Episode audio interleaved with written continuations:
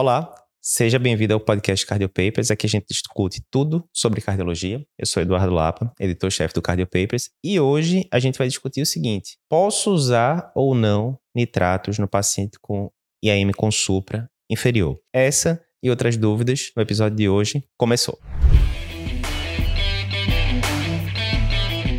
Não sei se você sabe, não sei se não, mas nós temos vários cursos né, online do Cardiopapers, curso de consultório, curso preparatório para prova de título, entre outros. E em todos esses cursos, quem tira as dúvidas dos alunos somos nós, os próprios professores que deram as aulas. Né? E aqui eu separei algumas dúvidas hoje do nosso curso de emergências cardiológicas para você. Primeira dúvida: posso usar nitratos no paciente com IAM inferior? Então vamos ver, isso aqui foi dúvida do nosso aluno Anderson. Ele perguntou o seguinte: olha, existe uma contraindicação clássica ao uso, ao uso de nitratos em pacientes com infarto inferior, mas eu vou explicar se tem ou se não tem. Mas, e o que fazer com paciente com infarto inferior com supra e que está hipertenso, que está com dor? O que é que eu faço? Então vamos lá. Primeira coisa. É verdade que o nitrato é contraindicado no IAM com supra inferior? Não é tão simples, não. Ele é contraindicado num subgrupo de pacientes com infarto com supra, que são aqueles pacientes que têm infarto VD. Antes de falar disso, vamos fazer uma revisão geral. Por que, que a gente usa nitrato no paciente com infarto agudo do miocárdio com supra DCT? Esse uso de nitrato vai reduzir morte, vai reduzir reinfarto, alguma coisa do tipo? Não vai. Isso já foi estudado em grandes trials e não teve benefício em relação a isso. Ah, quer dizer que eu não vou usar nitrato então no infarto, Eduardo? Não, vou usar porque o nitrato é um, uma boa alternativa terapêutica para aliviar sintomas de dor, por exemplo, para melhorar a hipertensão, né? Lembrando que o paciente que está hipertenso em vigência de infarto agudo do miocárdio, isso é considerado uma emergência hipertensiva, então você tem que controlar com medicação venosa. O nitrato é uma ótima opção. Então a gente usa, sim, não para reduzir desfechos, mas para controlar principalmente três coisas: dor, pressão alta e congestão no paciente que está é, em vigência de infarto agudo do miocárdio. Beleza, isso é uma coisa. A outra coisa agora, quando é que eu não vou usar nitrato no paciente com infarto agudo do miocárdio? Uma contraindicação clássica é o paciente que fez uso de inibidores de fosfodiesterase, como sildenafil nas últimas 24 horas ou tadalafil nas últimas 48 horas. Por quê? Porque ambas as medicações são vasodilatadoras e aí na hora que você combina o efeito das duas, o paciente pode ter uma hipotensão exacerbada. Outra contraindicação clássica ao uso de nitrato no paciente com infarto agudo do miocárdio é o paciente que tem infarto IVD. Lembrando, qual é o problema? O infarto IVD ele é causado pelo acometimento geralmente proximal da coronária direita. Coronária direita, a qual, em 80, 85% dos casos, vasculariza também a parede inferior do ventrículo esquerdo. Ou seja, sempre que eu vejo um paciente com infarto inferior, suprão lá D2, D3, AVF, aquela coisa toda, eu sempre tenho que considerar a possibilidade dele ter infarto IVD associado. Tem algumas literaturas que dizem que um terço, mais ou menos, dos casos, um em cada três, dos casos de infarto inferior, vai ter infarto IVD associado. E aí, se tiver infarto IVD, eu não devo usar o nitrato. Por quê, Eduardo? Porque é aquela velha história que a gente já explicou né, em outros vídeos. O ventrículo direito, na hora que ele está infartado, isso vai diminuir né, a fração de ejeção do ventrículo direito. E o ventrículo direito é uma câmara que depende muito de volume. Então, na hora que você usa nitrato, lembrando que o nitrato vai causar uma venodilatação, vai diminuir o retorno venoso para o coração. Então, na hora que diminui o retorno venoso, o ventrículo direito, que já não está batendo tão bem porque ele está infartado, vai chegar menos sangue para ele, menos pré-carga, ele consegue se estufar menos, né? E com isso vai diminuir a quantidade de sangue que ele vai jogar para frente. Isso pode exacerbar o quadro clínico do paciente, causando hipotensão e uma série de complicações.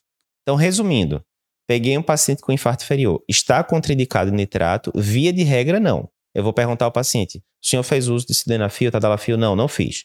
Próximo passo: será que esse paciente tem infarto de VD associado? Quando é que eu vou suspeitar de infarto de VD no paciente que tem IAM inferior? Algumas dicas. Esse paciente está hipotenso, se ele está hipotenso, eu já penso em infarto de VD, por exemplo. Principalmente se ele não tiver congestão pulmonar, tiver urgência jugular, isso é o quadro clínico de infarto de VD. Mas eu não vou me confiar só no quadro clínico. Aí eu posso ir para o quê? Para o eletro. No eletro de 12 derivações, se eu vir, além do supra inferior, supra de V1, eu já posso começar a pensar em infarto e VD. Lembrar que o V1, né, ele pega tanto parede septal quanto parede de, de VD, parede livre de VD. Mas o ideal é que eu faça V3R, V4R e as derivações direitas para ver se tem supra ali maior ou igual a meio milímetro. Se tiver, aí eu fecho o diagnóstico de infarto VD. Nesse caso, aí sim eu devo evitar o uso de nitrato. Mas resumindo, peguei um paciente com infarto inferior, que está com a pressão de 180 por 100, com dor torácica, está hipertenso. Eu faço V3R, faço V4R, não tem supra, não tem nada, não tem evidência de infarto de VD. Parece só ser o infarto inferior do ventrículo esquerdo. Nesse caso, eu posso sim usar nitratos, né? Tanto para diminuir a pressão do paciente, quanto para melhorar a dor dele, enquanto ele não reperfunde a artéria, né? Em última instância. Então, Mito ou verdade? Não posso usar é, nitrato no infarto inferior. Depende. Se for um infarto inferior com infarto de VD associado, é verdade, eu não posso usar. Mas se for um infarto inferior sem infarto de VD, eu posso sim usar nitratos nestes casos. Segunda dúvida: qual dose de heparina eu devo usar no paciente que vai ser submetido a trombólise, né, que vai ser trombolizado para um infarto com supra? Vamos ver. Isso aqui foi dúvida de nosso aluno Lúcio. E ele fala o seguinte: é, boa noite. Na unidade de emergência que eu trabalho, chega muito infarto com supra. Não tem como transferir em tempo hábil para centros com cateterismo 24 horas. Isso é muito comum, né? Em vários serviços do Brasil. E para piorar, apesar de eu ter trombolítico, eu não tenho disponibilidade de enoxaparina. E agora, como é que eu faço? Vou fazer a parina, né, normal, não fracionada mesmo? Que dose, como, como é que é o meio de campo?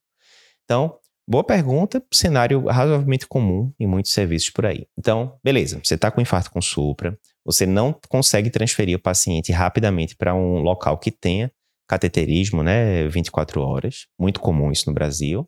Você tem um trombolítico, mas não tem enoxaparina. Aí a gente tem que lembrar primeiro qual é a receita de bolo, entre aspas, clássica do paciente que vai ser trombolizado. É aquele é, acrônimo da gente CAT. C de clopidogrel, A de aspirina, T de trombolítico e E de enoxaparina. Isso tudo junto. Por que que no acrônimo a gente colocou enoxaparina especificamente, a gente não colocou heparina de forma geral? Isso tem um motivo. Tem um estudo, né, que avaliou isso no passado e que viu que é melhor a gente usar enoxaparina do que heparina não fracionada no paciente que vai ser submetido à trombólise. Que estudo foi esse? Foi o estudo Extract Team 25, mais um dos vários trabalhos clássicos aí do grupo Team, liderado pelo Dr. Brown, ele está lá no meio dos autores e tal. Então, esse estudo, Extract Team 25, ele viu exatamente isso. Ele é, pegou pacientes que eram trombolizados e comparou enoxaparina versus heparina, né, convencional, não fracionada. E o que é que foi observado? Houve redução de desfecho primário de morte, infarto, etc., nos pacientes que foram submetidos a trombólise mais enoxaparina. Então, de cara, se você está num lugar onde você está recebendo um paciente com infarto com supra e você não tem acesso a enoxaparina, vai falar lá com o gestor da unidade. Você pode levar, inclusive, o trabalho para ele mostrar, ó, aqui, além de ser muito mais fácil de administrar, a gente vai lembrar daqui a pouco como é que usa a heparina não fracionada, que é, sinceramente, um, uma chateação. Você ter que ficar fazendo bomba de fusão, dosando TTPA, checando se está na faixa, aquela coisa toda. A inoxaparina é muito mais simples, você faz ali é, subcutâneo e ponto final, né, a cada 12 horas. Então, muito mais simples, né, e diminui o desfecho. Não é só a praticidade para o médico, não. Diminui o desfecho. Mas ok, é um fato. Você está lá, você até conversou com o gestor, mas ou não vai chegar, ou vai demorar para chegar, se vira nos 30. Ok, tem uma heparina não fracionada para fazer, Posso fazer? Posso. Já foi validado também no paciente que vai para trombólise. Você fazer alguma heparina é melhor você do que você fazer heparina alguma. Então, é para fazer, sim, heparina que você tem à disposição, não fracionada. Beleza. Aí a dúvida vem agora, qual a dose que eu devo usar, né? E aí, primeiro, você tem que fazer uma dose em bolos venosa e depois você vai deixar lá em infusão contínua venosa, né, com bomba de fusão, tudo bonitinho. Qual a dose inicial que eu vou fazer para o meu paciente? Né? É uma dose de 60 unidades por quilo, né? Ou seja, se for um paciente de 50 quilos, 60 vezes 50 daria 3 mil unidades em bolos. Contudo, ah, Eduardo, beleza, então eu estou com um paciente que tem 100 quilos, 100 vezes 60 vai dar 6 mil. Posso dar 6 mil unidades? Não. A diretriz europeia diz que tem um limite ali de 4 mil unidades. Então você vai fazer 60 unidades por quilo mas não passa de 4 mil unidades por mais, é, por mais peso que o paciente tenha. Primeira coisa. Depois que você fez esse bolos, aí você vai ter que deixar uma manutenção ali em bomba de fusão contínua durante 24 a 48 horas. Como é que é essa manutenção? Você vai usar uma dose de 12 unidades por quilo, né, inicial, com máximo de mil unidades. Então, mesma coisa, se é 12 unidades por quilo, se o paciente tem 100 quilos, 100 vezes 12, vai dar 1.200. Posso fazer 1.200? Não, a diretriz europeia diz para você não passar de mil. Essa é a dose inicial. Aí vai começar toda aquela chateação que você conhece, ficar dosando TTPA, né? Tem lugar que faz de 6 em 6 horas. A diretriz europeia ele recomenda fazer logo ali depois de 3 horas, depois de, é, com 6. Enfim, varia um pouquinho os protocolos, mas você deve almejar que o TTPA fique entre 50 e 70 ou que a relação do TTPA fique entre 1,5 e 2, certo? E aí é aquela velha coisa, né? Ah, eu fiz essa. Comecei com essa infusão, digamos que era um paciente de 80 quilos, 100 quilos, é, pronto, 100 quilos. Eu comecei com essa dose máxima de mil unidades quilo. Aí, repeti, fiz lá o TTPA depois de um tempo, aí tá com 40 segundos. Tá entre 50 e 70, não tá. Aí vai ter que ir ajustando dose, né? Toda aquela chateação que você conhece da heparina não fracionada em bomba de fusão contínua. Então, a dica é essa. A gente deve fazer as quatro medicações juntas mais uma vez: clopidogrel, AS, trombolítico e enoxaparina, idealmente, porque enoxaparina melhor do que heparina não fracionada? Estudo Extract Team 25. Não tenho enoxaparina, se vira nos 30, vou ter que heparina não fracionada. Dose inicial, 60 unidades por quilo, máximo de 4 mil unidades, por mais peso que o paciente tenha, não passa disso. Segurança, né? Para não aumentar muito é, risco de hemorragia. Manutenção, 24 a 48 horas, 12 unidades por quilo, dose inicial não ultrapassando mil unidades hora, e aí depois você vai ajustando para manter o TTPA entre 50 e 70 segundos. Terceira dúvida de hoje: quando fazer cateterismo após a trombólise de um infarto com supra? Boa dúvida, dúvida aqui de Luiz Henrique nosso aluno aqui do curso de eletro, ele pergunta, é, pergunta o seguinte: a gente mostrou lá um caso que foi trombolizado e tal. Ele pergunta: nesses casos, eu devo encaminhar o paciente é, para, para o CAT após duas a 24 horas do, do trombolítico? Como é que é o meio de campo? Então, vamos lá. Primeira coisa, se você está frente ao infarto com supra, que você trombolizou, você tem que saber, antes de mais nada, a trombólise deu certo ou não deu? Primeira coisa. Por quê? Como é que eu sei se a trombólise deu certo? Eu tenho que esperar normalmente ali de 60 a 90 minutos após a infusão do trombolítico, o início da, da infusão, né? Se for um trombolítico tipo tenecteplase, vai ser dose única, né? Ali em bolos, mas outros você tem que deixar infundido ali, infundindo ali ao longo de vários minutos. E 60 a 90 minutos após a trombólise, você vai avaliar dois critérios principais: melhorou a dor do paciente, critério clínico, e critério eletrocardiográfico. O supra caiu mais do que 50%, aí eu vou procurar a derivação de tinha um maior supra, digamos que fosse D3.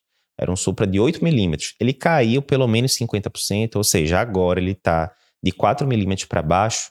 Se ele tiver caído mais do que 50 milímetros, foi uma redução significativa, quer dizer que essa trombólise deu certo. Foi uma trombólise bem sucedida. Nesses casos, o protocolo é um. Já se deu 60 a 90 minutos da infusão do trombolítico e não teve critério de reperfusão, aí é outro cenário. A trombólise não deu certo e aí você vai ter que caminhar esse paciente para o CAT o mais rápido possível para fazer uma angioplastia de resgate. Né? O termo angioplastia de resgate é justamente isso. Não deu certo a minha trombólise, a artéria do paciente continua fechada e eu tenho que é, abri-la o mais rápido possível. Né? Aí vai na carreira agora mesmo para ontem. Né? Beleza. Então é isso, angioplastia de resgate imediatamente. E no caso que eu trombolizei, o supra caiu, a dor melhorou, sinais de que deu certo. Beleza. E aí, o que é que eu vou fazer nesse caso? Nesse caso, a gente chama da estratégia fármaco invasiva, que é o quê? Inicialmente você tratou o paciente com fármacos, né?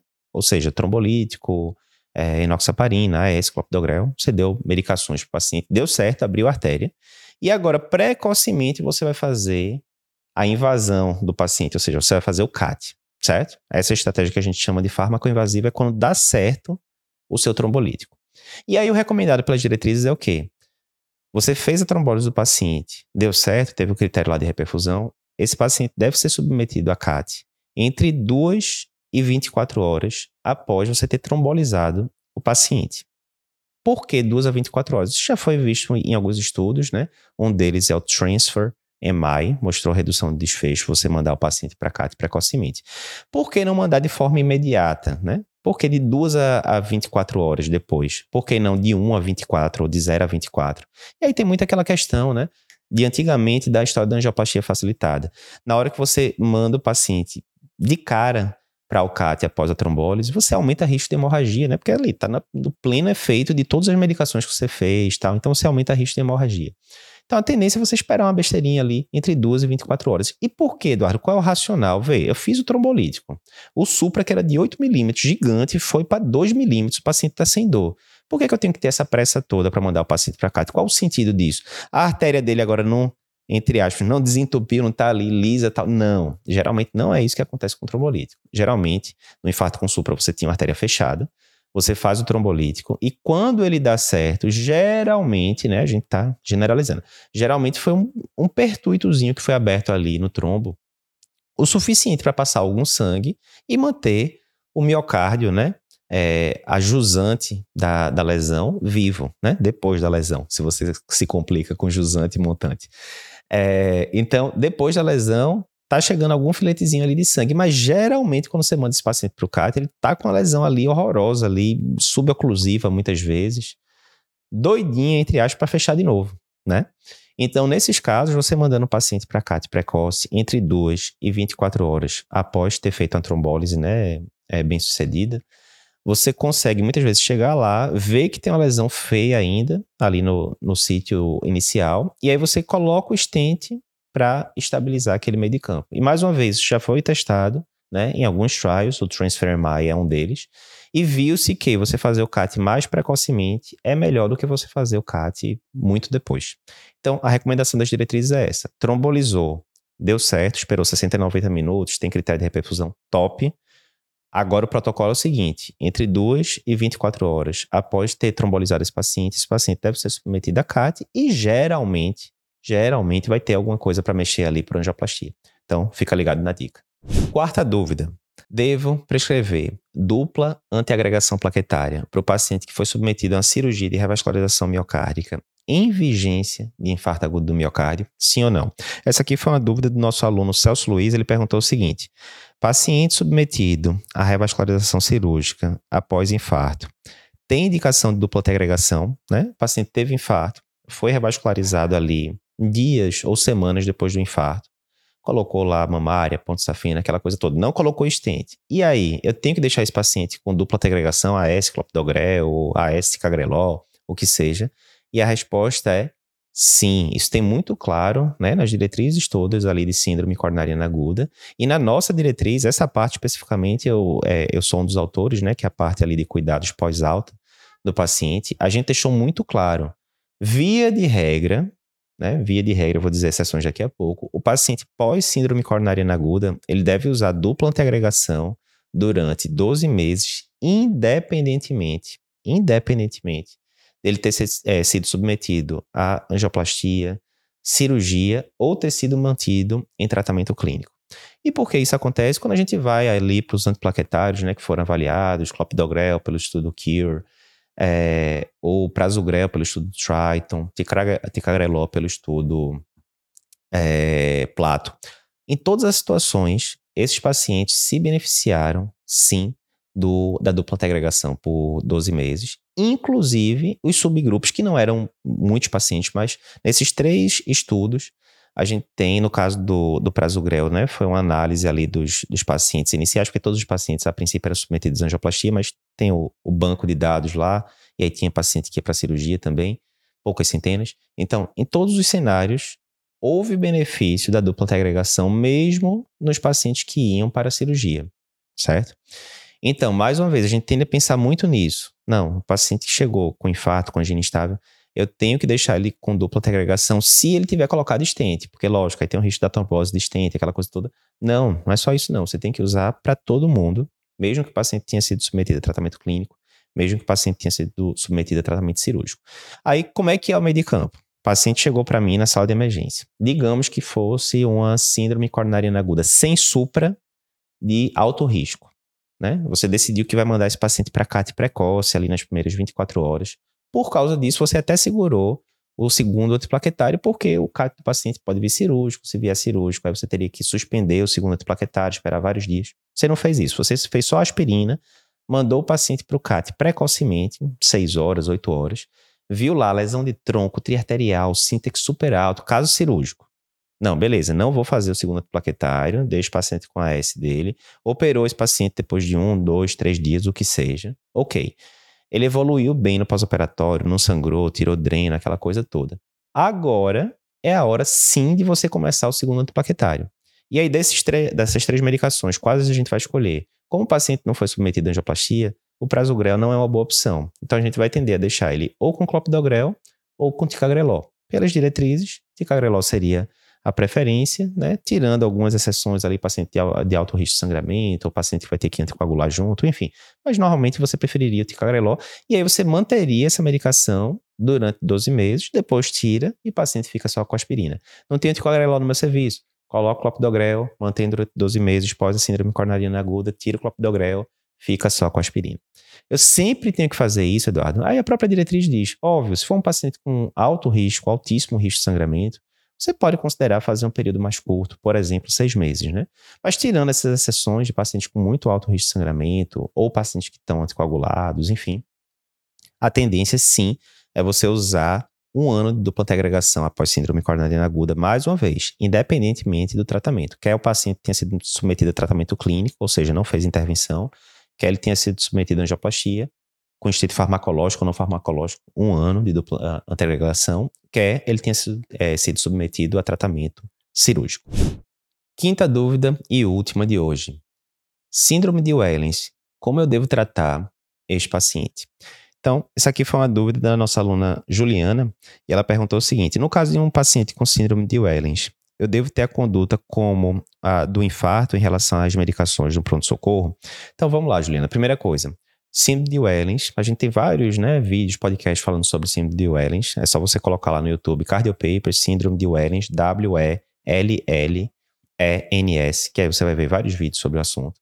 Mas é um tipo de síndrome coronariana aguda muito particular, descrita ali no começo da década de 80, em que os pacientes têm um padrão de eletro muito típico, né? muitas vezes com onda T que a gente chama plus-minus, ou seja, ela é positiva e depois negativa, ou pode ser ondas T negativas, profundas, simétricas, enfim. E Normalmente, na síndrome de Wellens, a gente tem comumente acometimento de descendente anterior, né, artéria descendente anterior, mas geralmente ela não está fechada, né? Ela está subocluída ou pode estar fechada, mas com a circulação colateral suprindo, etc. Então, primeira coisa importante, como geralmente a artéria não está fechada, você não vai tratar esse paciente como um infarto com supra. Por exemplo, você não deve trombolizar paciente com síndrome de Wellens. Por quê? Porque trombolítico é, é, é benéfico nos pacientes que estão com a artéria fechada. A maioria dos pacientes com Ellens não estão com a artéria fechada, então você não deve trombolizar, primeira coisa. Mas como é que eu vou manejar esses pacientes, Eduardo? A tendência é você manejar esses pacientes como uma síndrome coronariana aguda, sem supra, de alto risco, né? Existe discussão se você vai mandar esse paciente para CAT de emergência. Algumas pessoas acham que você deveria mandar para CAT o mais rápido possível. Outros grupos acham que não, você mandando ali nas primeiras 24 horas, tá tranquilo. O que é que eu acho? Se você está no serviço, que você tem CAT 24 horas e que você consegue fazer um CAT precoce, você está com um quadro clássico de síndrome de Wellens. Lembrando que síndrome de Wellens não é só o eletro alterado. Às vezes a gente recebe paciente no consultório sem sintoma nenhum, com eletro, que sugere aquele eletro típico de síndrome do Wellens. Isso é síndrome do Wellens? Não, porque síndrome é um conjunto de sinais, sintomas, etc. Tal. Então, para ser síndrome de Wellens de verdade, o paciente tem que ter tido dor torácica, geralmente típica, associada com eletro é, alterado com alterações típicas. Primeira coisa. Então, se você está com um paciente ali de livro, na emergência, dor torácica típica, eletrotípico de síndrome de Wellens, e você tem CAT amplamente disponível, né, com rapidez e tal, minha opinião, aí é opinião minha, certo? Não é referência para prova, não é referência de diretriz, não, nada. Opinião minha, manda esse CAT, é, paciente para CAT, o mais breve possível, porque com frequência, e mais uma vez a gente está dizendo que tem que ter rigor para dar o diagnóstico, você tem que estar tá seguro, tem que saber reconhecer o padrão de síndrome de Wellens. Já, no curso de eletro a gente tem uma aula só sobre síndrome de Wellens, bem detalhada. Então, se você está muito seguro que aquilo ali é uma síndrome de Wellens, manda esse paciente para CAT, o mais rápido que você puder, porque comumente você vai encontrar lesões suboclusivas feias ali em descendente anterior, muitas vezes descendente anterior proximal, né, que são lesões que têm um alto risco de, de evoluir mal. No trabalho original lá de Wellens, os pacientes chegavam com esse padrão e uma parte ia para cateterismo precoce e uma vez detectada lesão, né, iam para cirurgia de revascularização, na época quase não se fazia angioplastia, né, era 1982 que o trabalho foi publicado primeira angioplastia foi ali no final da década de 70, sem stent e tal. Ah, e o outro grupo ficava ali num tratamento mais conservador tal. Esse grupo dos pacientes que ficaram em tratamento mais conservador, boa parte dos pacientes evoluiu muito ruim, evoluiu com infarto com supra anterior, evoluiu com morte, enfim, muito ruim. Então, manda esse paciente precocemente. E aí, as medicações vai depender muito disso, né? Se você está ali num paciente que você chegou com síndrome de Wellens, óbvio, você vai fazer aspirina, heparina, aquelas coisas todas. Mas se você acha que você vai mandar esse paciente para CAT precocemente, daqui a duas horas, três horas, seis horas, até o segundo ato plaquetário, a tendência é você segurar e fazer na sala de hemodinâmica depois de ter excluído a anatomia cirúrgica, né? Mas mensagens principais, CAT, né? Não demorar para fazer CAT, tratar como a síndrome coronariana aguda de alto risco, sem supra de alto risco e não trombolizar o paciente. Eu acho que esses três pontos aqui são os principais que você tem que saber sobre tratamento de síndrome de Wellens. É isso. Se você gostou desse conteúdo, está assistindo aqui pelo YouTube, não se esquece de se inscrever aqui no canal e de comentar se gostou, né, da, de qual das dúvidas você se interessou mais aí. Se você está escutando pelo podcast, não esquece de dar cinco estrelas para gente e de compartilhar esse episódio com seus amigos. Até a próxima semana.